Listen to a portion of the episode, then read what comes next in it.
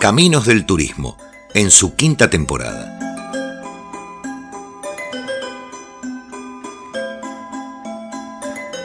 Un recorrido por el entramado de la actividad turística, reflexiones, análisis, actualidad y opiniones sobre la actividad social con mayor desarrollo de estos tiempos. Con María Laura Borla, Sabrina Kisman y Marieta Iglesias. Caminos del Turismo. Entre nosotros, por Radio Provincia.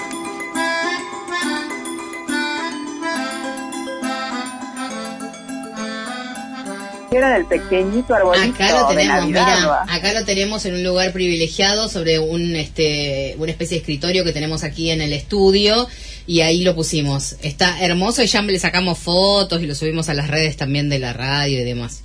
Es verdad, Marieta, te lo Muchísimas puedo decir. Muchísimas gracias porque no teníamos arbolito y ahora tenemos arbolito aquí en el estudio, así que muchísimas gracias. Claro, yo propuse eso antes que comida porque yo con la cocina no voy muy bien, así que bueno, pasé por otro lado. Está muy bien y te agradecemos muchísimo el presente.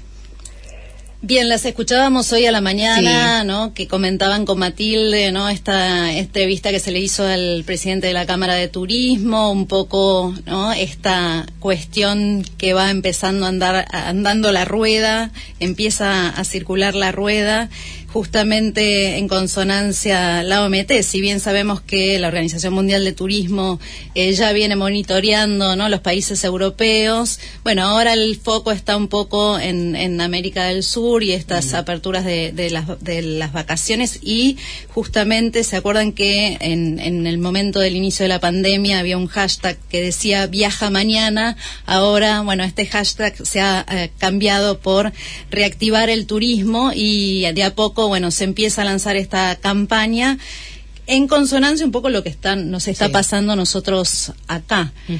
De a poquito mm, eh, están llegando los turistas. eh, se puede hacer una pequeña evaluación muy mínima, una tendencia.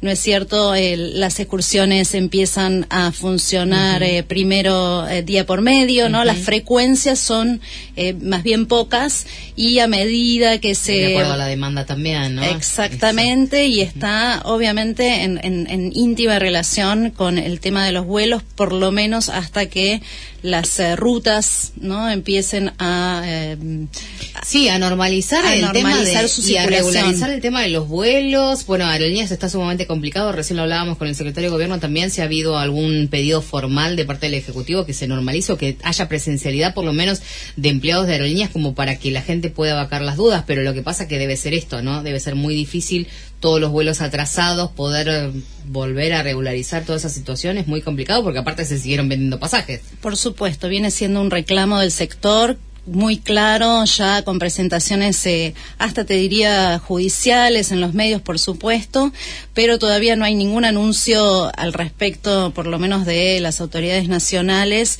que siguen, bueno, anunciando nuevos programas, ¿no? Como el de las fiestas nacionales que Sí. se presentó ayer. Pero bien, nosotros eh, vamos a focalizarnos de nuevo en ¿no? los paseos de la provincia, Sí. esto que vinimos contando estas últimas semanas sobre los senderos. Eh, Hablamos la semana pasada ¿no? del turismo rural, presentamos un- el gran caso de la estancia Harberton que decide no abrir este verano, pero que los domingos ofrece sus productos frescos de huerta. Y mm, justamente, eh, bueno, celebrábamos también el decreto que finalmente le da cierta protección a la, a la península Mitre y vamos a empezar a recorrer lo que son las áreas protegidas de nivel provincial. Nosotros, eh, bueno, reconocemos que es muy importante, ya esto lo declara la ley de medio ambiente, ley 55 reconoce la posibilidad de la provincia de crear áreas protegidas naturales dentro de la provincia que tienen la característica de ser de dominio público, es decir, tierras que pueden ser privadas pero que empiezan a ser de dominio público y que esa afectación que es creada por ley no puede ser modificada, es de carácter definitivo, es decir, una vez que se declara un área protegida, se supone que no se puede eh, ir eh, vuelta Sí. atrás, no se puede desafectar ese área para, para ese uso. ¿Por qué son importantes las áreas protegidas naturales? y en relación al turismo. Son importantes eh, de por sí, ¿no? Porque protegen las fuentes de agua, la captura y el almacenamiento de carbono, los paisajes, ¿no? los ambientes para la recreación, el turismo, son excelentes aulas a cielo abierto para la educación ambiental y básicamente una de las cosas que más se tiene, por, por lo menos el foco, o que se va reconociendo en los últimos años, es que son almacenes genéticos de especies que se pueden usar para eh, la industria farmacéutica, es decir, que allí podríamos encontrar la solución a algunos eh, o las medicinas de algunas enfermedades que pudieran surgir o que existen y no tienen curación o enfermedades que pudieran surgir y en esos bancos de lo que no desconocemos aún eh, es el, uno de los objetivos justamente de tener esas áreas protegidas en relación a lo que es la conservación de la biodiversidad. Pero sin duda, bueno, para el turismo esto es eh, muy importante. En el año 1996 se crea la ley provincial 272, número 272, y allí, bueno, se establecen qué tipo de áreas naturales protegidas vamos a tener. Pueden ser parques, reservas, monumentos o sitios donde la producción desde donde la protección va de ser muy muy estricta a donde puede haber usos incluso eh, productivos, ¿no? de, desarrollo de algunas actividades económicas, como es el caso del turismo. Pero siempre el control ¿no? debe ser ejercido por el Estado y esto es la característica que tienen las áreas protegidas eh, naturales de, de, todo nivel nacional, ¿no? Eh, provincial y municipal. Hablamos de la Reserva Natural Urbana y hoy, ¿vos conocés alguna, Marce? Eh, justamente la que vas a hablar. Conoce, decila, decila. Justamente la que van a hablar ustedes, creo que es este Playa Larga. Muy bien. Está cerquita. Llegó el sí. de tu Playa Larga. Sí, claro, porque es ahí donde me queda cerca de casa también, donde voy a caminar a veces, así que bueno, sí, es uno de los claro, lugares. es un lugar lindísimo por sí y por el paisaje, la vista panorámica que tenemos del Canal Beagle y de la ciudad de Ushuaia. La Reserva Natural y Cultural Playa Larga se crea por ley provincial número 384 en el año 1997. El 27 de noviembre se promulga, después en diciembre se reglamenta. Y yo no sé si te lo recuerdas o lo han comentado, que hasta la construcción de lo que es la ruta provincial 30 hoy, el acceso a la reserva se realizaba a pie y era eh, como el inicio de la caminata que hoy también hacemos a eh, Estancia, Túnel.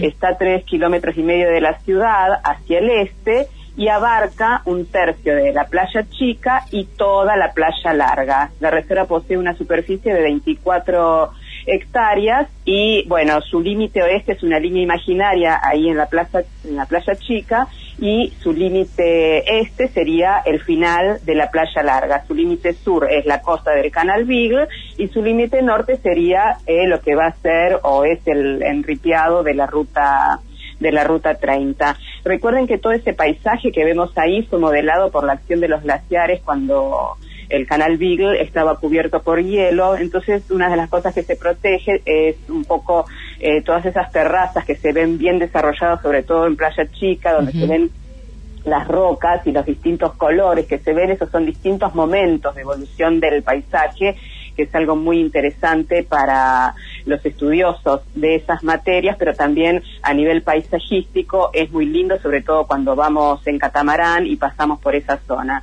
pero uno de los objetivos más importantes de la creación de Playa Larga fue el de proteger, conservar y preservar los yacimientos arqueológicos. ¿Se acuerdan que ya hablamos de todo el paso de eh, los nativos eh, por esa zona? Y para un poco tener una palabra autorizada con respecto a este tema, vamos a escuchar ahora en la voz de Ernesto Piana, que nos va a contar eh, cómo qué pasó ahí, qué había, qué se encontró. Ernesto Piana es licenciado en antropología, recibido en la Universidad de Buenos Aires, quien desde el año 1975 desarrolló la investigación arqueológica de la región del Canal Beagle, en ese momento junto al investigador Luis Abel Orquera. Es investigador del CONICET, con más de 60 publicaciones con resultados de investigación y difusión y casi 30 campañas de excavación arqueológica en el canal Beagle. Fue subdirector del CADIC, es referente en Tierra del Fuego. Yo creo que por lo menos el nombre de Ernesto Piana lo hemos escuchado alguna vez. Es inspirador de arqueólogos y antropólogos quienes siguen su legado trabajando en descubrir el pasado social y material de los habitantes de nuestra isla. Así que lo escuchamos Ernesto Piana.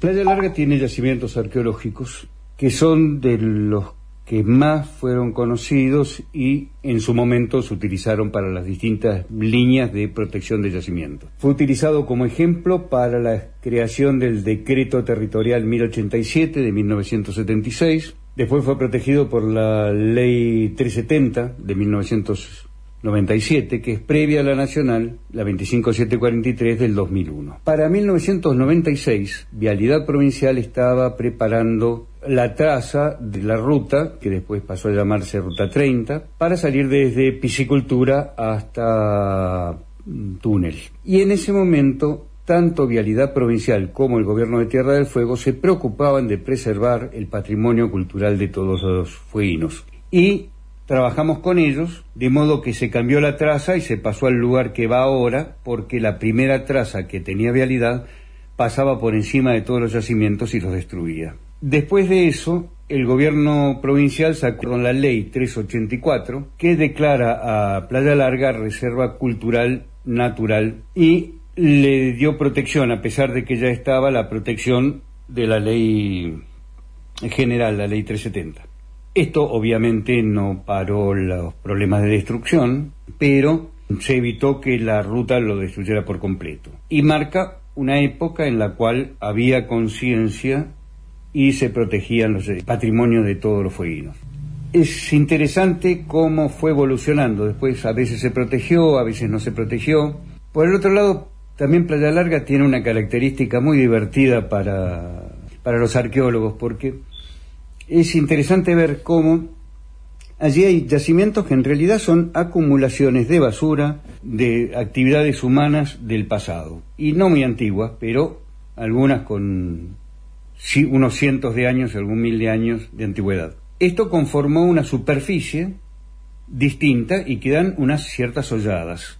Esas holladas han sido utilizadas hoy para colocar carpas adentro y quedar protegidos en el mismo lugar que los aborígenes colocaban las chozas. En el centro de esas holladas iban los fuegos porque quedaban protegidos del viento. Y es también interesante ver cómo estas acumulaciones son acumulaciones de residuos de la actividad humana, es decir, de basura. Y hoy la gente mete pala ahí para hacer pozos para enterrar la basura en el parque, porque es el lugar con mayor facilidad para excavar. Así que se sigue metiendo basura arriba actual dentro de los yacimientos arqueológicos que de alguna manera son acumulaciones de residuos de aquella época. O sea, es muy interesante ver en Playa Larga cómo la propia actividad humana del pasado, aún solamente generando residuos, modifica y convoca cómo actuar y cómo ocupar el espacio en la, en la actualidad a gente que no tiene ni la menor noticia que está en un yacimiento arqueológico o ocupando lugares condicionados por los seres humanos en, el pasado. Y por el otro lado es un muy buen ejemplo de lo que debería hacerse en cuanto a la protección. Hoy Playa Larga es un lugar de expansión eh, de, de, la gente muy importante, porque de alguna manera ha reemplazado algo que en el pasado teníamos en parques nacionales. Antes parques nacionales era de los, de los fueguinos, íbamos todos, era de la ciudad uno salía de trabajar y se iba a tomar un mate al, parque porque sí, porque era el patio de atrás. Hoy el parque está saturado, están los pagos de las entradas, ya no es parte de la vida de la ciudad. Y lo que está cubriendo el rol que en aquel momento tenía el parque es precisamente Playa Larga. Piana justamente menciona una serie de leyes que yo voy a aclarar que son las leyes de patrimonio cultural y paleontológico, que protegen estos sitios arqueológicos, aún en los lugares donde no hay una área protegida. Es decir, por eso es la importancia de protegerlos también fuera del Parque Nacional, fuera de Playa Larga, incluso a lo largo de toda la costa del, del Canal Beagle. Y esto que hace hincapié, ¿no? Como hoy, en el presente, los eh, fueguinos, ¿no? Los humanos tendemos a hacer como la misma, utilizar los mismos lugares como que, eh, donde que ya fueron ocupados en el pasado por quienes nos antecedieron. Eh, justamente eh, también queremos aclarar que es muy importante hoy el tema de, dos leyes también que están eh, casi en paralelo con la ley de la península Mitre para la creación de nuevas áreas protegidas naturales, que es la ley que crea el Cuerpo Provincial de Guardaparques y la ley de Fondo de Afectación Específica para financiar estas áreas, porque justamente uno de los grandes problemas que hay es, sobre todo en el caso de Playa Larga, ¿no? Estos usos a veces eh, invasivos, abusivos, destructivos de, de la gente y la falta de masivo y la falta de personal. Justamente es este no este este límite de cuando por ahí no hay suficiente eh, intervención en el en el manejo. Pero en este caso el control sabemos que tiene que ver si bien hay eh, guardias ambientales si bien se creó cierta infraestructura la, la falta de personal permanente en el lugar para cuidar hace que la gente haga fuego donde no se puede que mm, eh, bueno que haya animales de pastor vacas, caballos que destruyen estos yacimientos arqueológicos que se pretenden eh, proteger. Justamente, bueno, hablamos con la directora de áreas protegidas, nos dio algunas eh, recomendaciones también que Marieta nos va a recordar, algunos datos también. Sí, hablamos con Malu Carranza y no sé vos, eh, Marcela, cuando vas a Playa Larga, si viste que hay ahora en la portada de, Playa Larga unos guardianes ambientales o eh, personal de la Secretaría de Medio Ambiente que están dando la bienvenida a la gente que va, está haciendo estadísticas.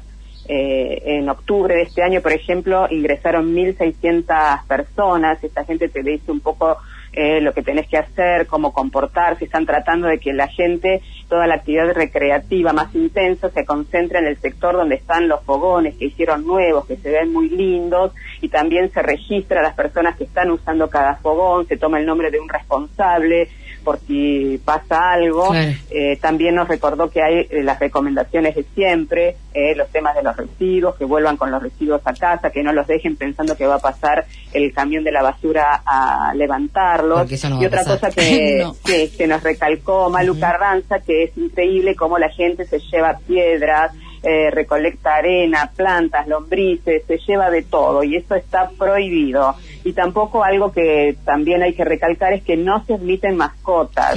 Por supuesto que los caballos y las vacas se tratan de retirar, pero tampoco las mascotas. Eh, hay una vez se advierte, no se pone multa ni nada, se advierte, pero después ya eh, no, no se pueden llevar mascotas. Y con respecto a los turistas, eh, por ahí no sé si has visto muchos turistas que paseen por Playa Larga, generalmente cuando un turista viene en un tour organizado puede ser una extensión de un city tour o Sabri, por ejemplo, lleva para ver aves o camino a los lagos. Eh, es, un, es un lugar que realmente, como dijo Piana, está más eh, concentrado en la visita de nosotros los, locales. Los locales.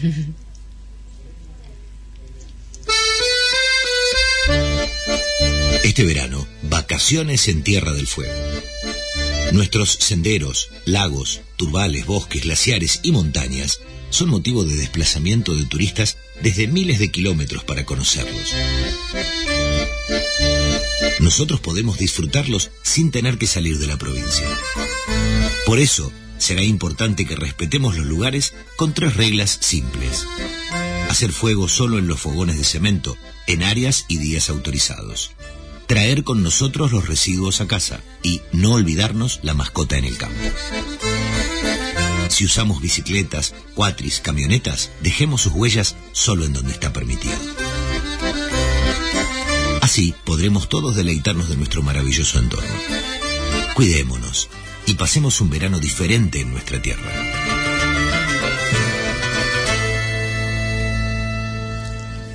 ¿Tenés ganas de ir a, un poquito de calor? Sí, un lugar de calor? Tomarse un poquito de eh, solcito. bueno, te escuché que no vas a salir, igual que igual que yo, que me voy a quedar eh, en la provincia esperando que lleguen los turistas, pero si querés te invito a, ir a Misiones.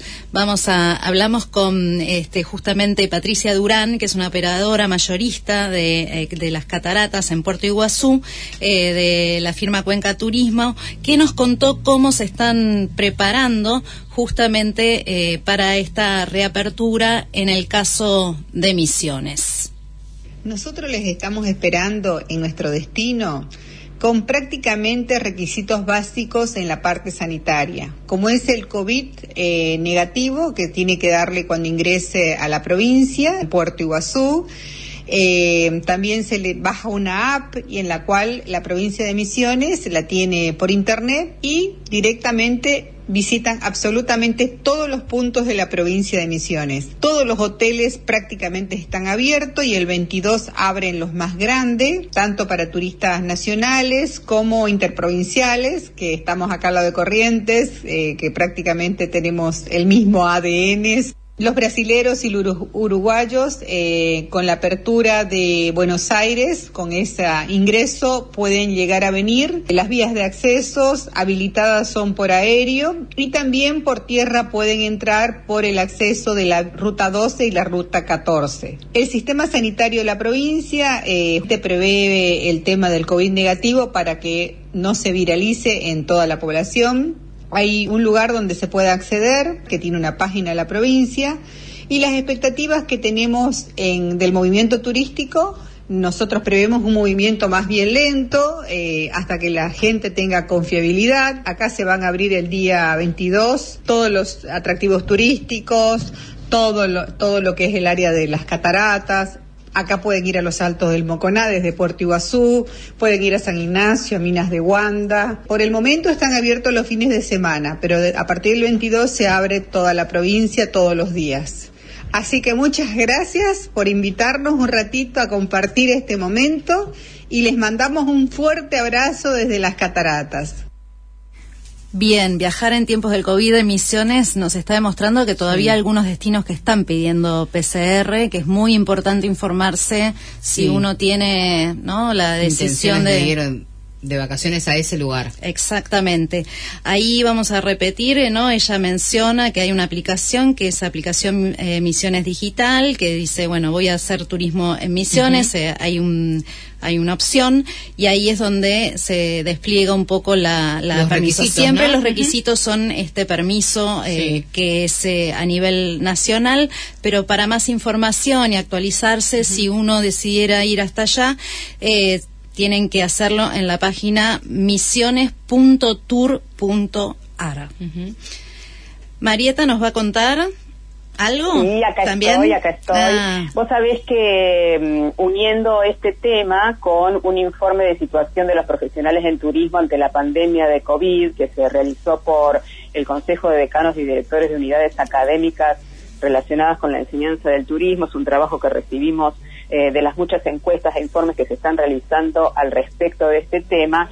Y una de las cosas que se destaca es que precisamente eh, mucho público nacional se va a volcar en em, tomar sus eh, excursiones y sus viajes a través de agencias de viajes porque van a estar como más acompañados, más seguros, la agencia se va a hacer cargo de ellos en cualquier inconveniente, sobre todo ahora con todo esto de las cancelaciones de los vuelos, etcétera. Así que esa era una de las cosas que veían como positivas que se dio en este informe, eh, que posiblemente el nacional hay mucho público que lo va a hacer individual, pero mucho que se va a volcar al apoyo y viajar a través de una agencia de viajes. Pero por otro lado, eh, también eh, con el tema mm, de la Internet y de todas las redes sociales, eh, los mismos profesionales solicitan un mayor control en la legalidad de, los prestadores de servicios que se ofrecen por, todos estos medios electrónicos y que muchas veces no sabemos cuáles son las fuentes verdaderas y que se pongan, por lo tanto, que haya un refuerzo del Estado en controlar estas situaciones. Y también, como ya para despedirme, quería recordarles que nosotros acá en la provincia tuvimos la semana pasada una reunión de protocolo en el tren del fin del mundo, una reunión que celebramos mucho porque los días teníamos muchas dudas de cómo había que actuar eh, en esos momentos. La reunión fue muy, muy fructífera, se sacaron muchas dudas y de paso también averiguamos eh, por cómo está funcionando el tren. Ya empezó, recuerden que el, a partir del 6 de diciembre el tren del fin del mundo también empezó a funcionar eh, muy poquito, un día por medio y mm, bueno, la última salida la hicieron con 13 pasajeros, como para que tengan una idea de lo mínimo, de lo mínimo que, que se está moviendo. Averiguamos también en algún hotel de, de amigos y eh, el fin de semana largo fue lleno, estuvo lleno el hotel, pero luego bajó inmediatamente a una o dos habitaciones. Pero lo curioso es que tanto los turistas eh, nacionales que vienen generalmente de Buenos Aires eh, no se quedan solo una noche o dos noches, sino que están hasta 12 días, se quedan en Ushuaia. Y esto es también algo que hay que ponderar, que la estadía de los turistas es mayor que eh, lo normal. Claro, porque en temporadas anteriores que son cuatro días por lo general. Generalmente la, no, es dos días y medio el promedio de estadía. Eh, la tendencia es que también, bueno, estos servicios están siendo utilizados por los residentes, hay buenas promociones, hay buenas oportunidades, no hay tanta gente, entonces tal vez la gente se anima. Bueno, otro de los sitios que abrió es eh, Esquel Trevelín con una modalidad similar a la nuestra. Esas informaciones están en la página eh, de argentina.gov.ar eh, barra verano, ¿no? Las aplicaciones los mismos requisitos que similares a, para ingresar a Tierra del Fuego.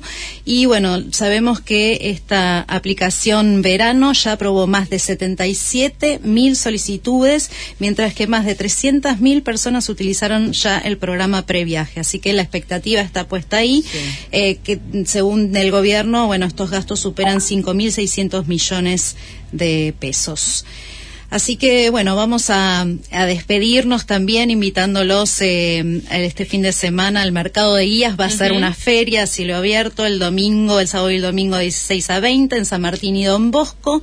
Así que vamos a apoyar a nuestros colegas también que están sin trabajo para aquellos que quieran comprar algún regalito navideño.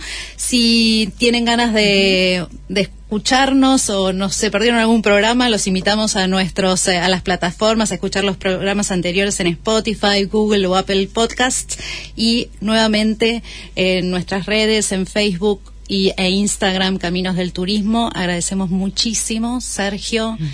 y Marcela y a todos eh, en Radio Provincia. Bueno, nos reencontramos el próximo miércoles. La despedimos a Marieta que está en el teléfono. Marieta, que tengas un lindo fin de semana y nos reencontramos el miércoles, ¿te parece? Bueno, igualmente en la pre-Navidad. Exactamente, este, tenés razón. Este, así que Sabrina, muchísimas gracias también. Nos reencontramos. Muchas gracias a ustedes. Hasta luego. ¿Querés acompañar a Caminos del Turismo como anunciante? Escribinos Caminos del Turismo USH arroba gmail.com. Hasta aquí, Caminos del Turismo, quinta temporada todos los miércoles a las 11, entre nosotros, por Radio Provincia.